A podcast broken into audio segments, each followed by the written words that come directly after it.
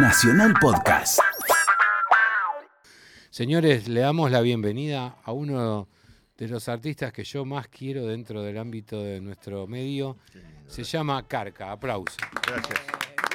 Gracias, gracias por tus palabras, Juan, y gracias a todos. Carca, por el contanos, contanos cómo, qué, qué sentiste eh, al arrancar esa maratónica actividad que tenés con respecto a tu carrera eh, personal y después al tener que sostener semejante actividad con, una banda como Babasónicos, ¿no? Mira, el, creo que hay que tener eh, cuidado con lo que uno desea. Claro. En un punto. O no cuidado, o te lo tenés que bancar para, que, para, para, para tener los brazos abiertos y recibir la consecuencia de tus deseos. Mm. Em, con los babas somos, somos familia hace muchos años, incluso antes que, que existiese. Sí, sí, yo doy testimonio. Babasónicos y todo. Y hemos tocado siempre juntos y hemos colaborado mm, absolutamente uno, uno con el otro, digamos, una entidad con la otra. Y eso también desdibuja una, una, unos límites o unos parámetros. No, no, pero hablo con respecto a verlo, ver cómo se fue dando esa progresión en el, paralela, esas progresiones paralelas que se dan entre las relaciones y lo que está ocurriendo en lo que aparentemente es exterior. O sea, nosotros eh, empezamos de alguna manera eh, teniendo un ámbito interior de relación musical, pero esa cuando la música trasciende, el impacto que genera en el exterior es un reflejo de esa movilidad que le das a la frecuencia de, ese líquido que hay entre nosotros que se expande. Cuando llega y empieza a tener trascendencia, o sea, cuando empieza a tener, digamos, una respuesta que no vamos a llamar ni solidaria, ni compradora, ni vendedora. O sea, es simplemente el resultado de un trabajo. Se da, claro, claro. Y, es muy lindo lo que, en lo que vos reparás, porque en realidad Em, yo sentí siempre eso em, con, su cercanía mm. y ellos también. La verdad es que yo fui como em, muy cuidado por, por, ellos como familia. Mm. Y, si miro atrás también, eh, todo, todo, mi, todo lo que brindé fue absolutamente desinteresado y, y jamás quise formar parte de Babasónicos porque Babasónicos estaba bárbaro. Como un objetivo, No, no, porque Babasónicos estaba bárbaro y, bueno, y ahí aparece eh, la, enfermedad de Gabo eh, y ahí aparezco yo por pedido de él a hacerme cargo del bajo. Claro, claro, claro. Y, bueno, y al principio era medio hacer la gamba y después, qué sé yo. Me acuerdo que, creo que fue el 2010 o no, 2007, no, no me acuerdo. Eh, ya eh, tuvimos que parar de tocar porque estábamos operados los dos. Sí. o sea, ya no quedaba, ¿viste? Tremendo. Claro, claro, claro. en un momento dijimos, bueno, yo estaba con una, operación del bobo que tenía dos años por delante y nada más, según el médico. Entonces, bueno, ya llegaban, ya se estaban cumpliendo. Claro. ¿Viste? Y digo, bueno, vamos, para que sea todo bien, pero me tengo que operar yo también. Claro. Eh, Operémonos juntos. Operémonos juntos, y bueno, y, sí, y sí, el pobrecito tenía más, más, obviamente, con esa enfermedad de mierda, mucho más, muchas más operaciones encima. Pero yo tengo la mía también, así que también tengo mis, mis operaciones encima. Y lo único que nos, nos eh, nos diferenció fue que él se fue antes, nada más, podría haber sido yo.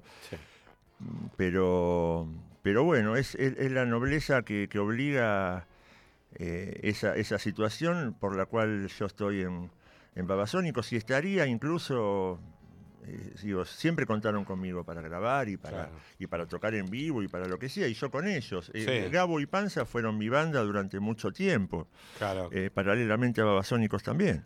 Sí, sí, sí, sí, Bueno, evidentemente, obviamente, al margen de todo lo que uno pueda conversar desde lo artístico, eh, hay un peso que es lo que a mí más me interesa en algún aspecto, porque estamos muy acostumbrados a, través de lo, que es una frecuencia de, ir manejando, ¿viste?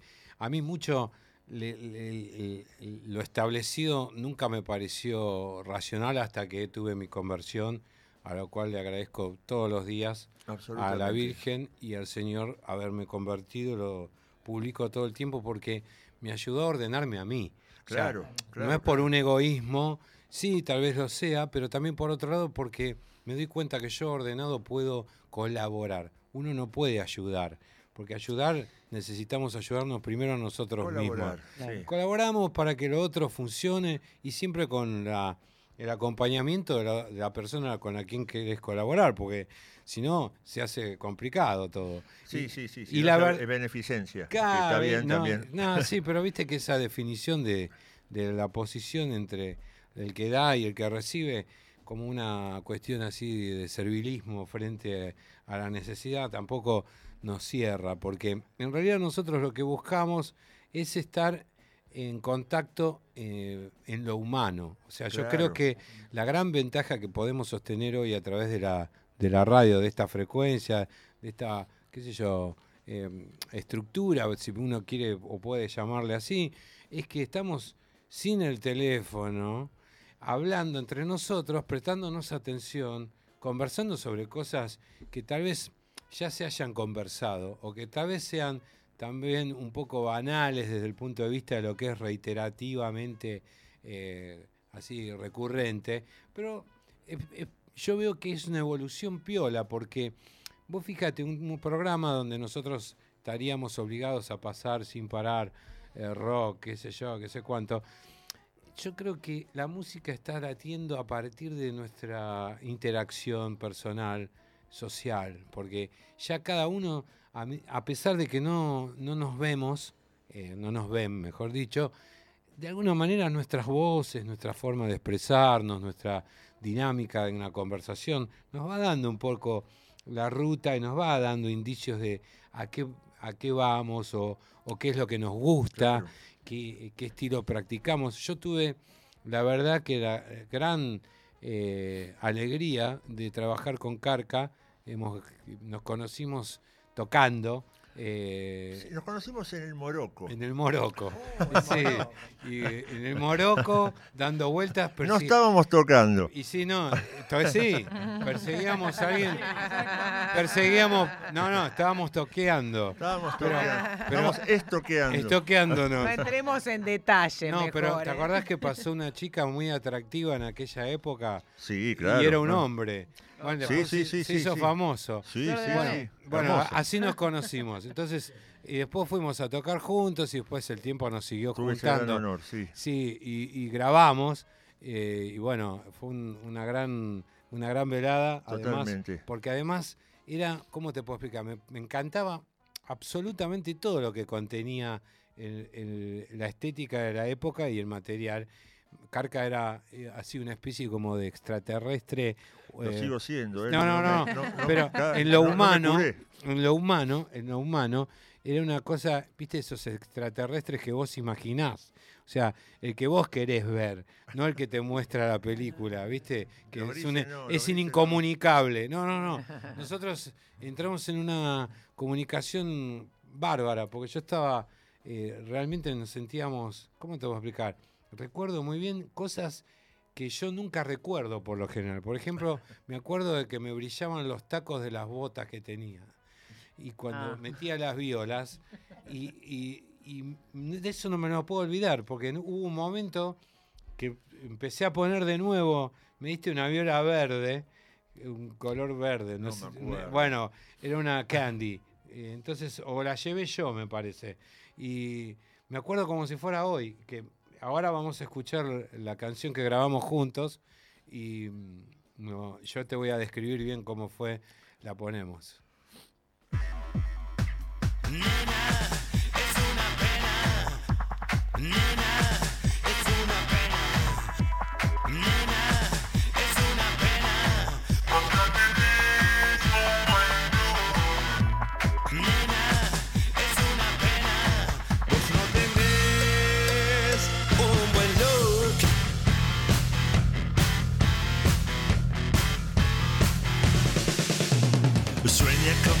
Pista todos gritan yeah. Pero en vez de excitación hay sensación de terror. Sal de mi cuerpo, sal de mi cuerpo. No lo quieres todo, Me quieres a mí. ni sueñes con que el destino pueda arrastrarte aquí. Porque Nena,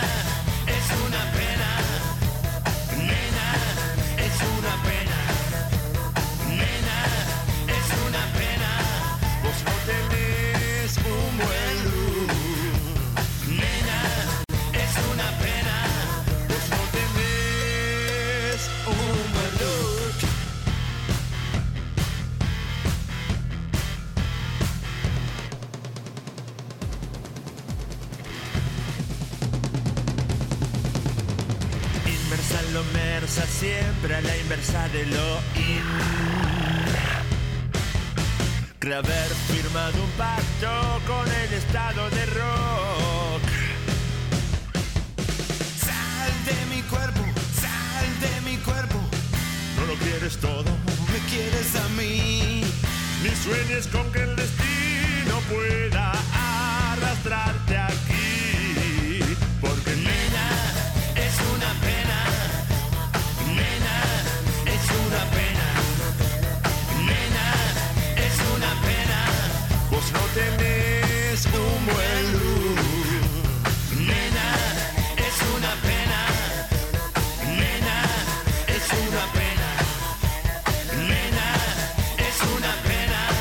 Vos no tenés un buen look. Vos no tenés un buen look, Carca. Y bueno, John de invitado.